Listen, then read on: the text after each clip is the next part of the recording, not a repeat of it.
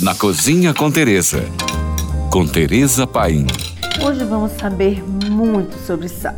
Sal é um dos ingredientes essenciais à existência humana.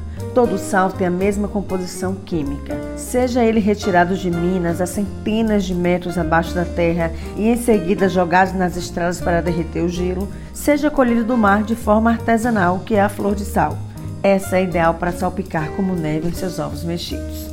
Nosso corpo não produz naturalmente sódio ou cloreto, mas essas duas substâncias são cruciais para o envio de sinais nervosos ao cérebro, ao controle da função muscular e à absorção de nutrientes e à regulagem de fluidos em nosso corpo.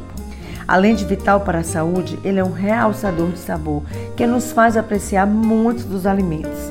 O sal é um dos cinco sabores principais que sentimos. Os outros são doce, azedo, amargo e umami. O sal era até o início do século XX um importante conservante alimentar. A tal ponto chegava sua importância que foi até mesmo usado como forma de pagamento no período romano, sendo esta a origem da palavra salário.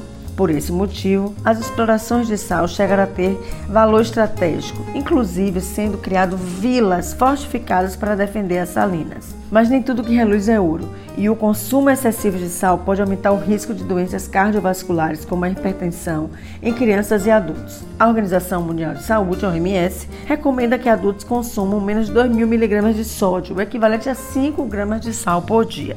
O cloreto de sódio ou sal está presente em grandes quantidades na água do mar, onde ele é o principal constituinte mineral.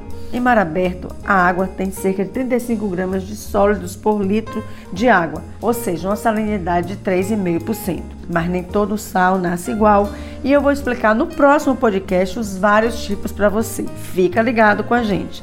Por hoje é só. Mais dicas, me siga no Instagram, Tereza Paim. Ou se você tem alguma pergunta, mande para nós. Fique agora com nossa deliciosa programação GFM.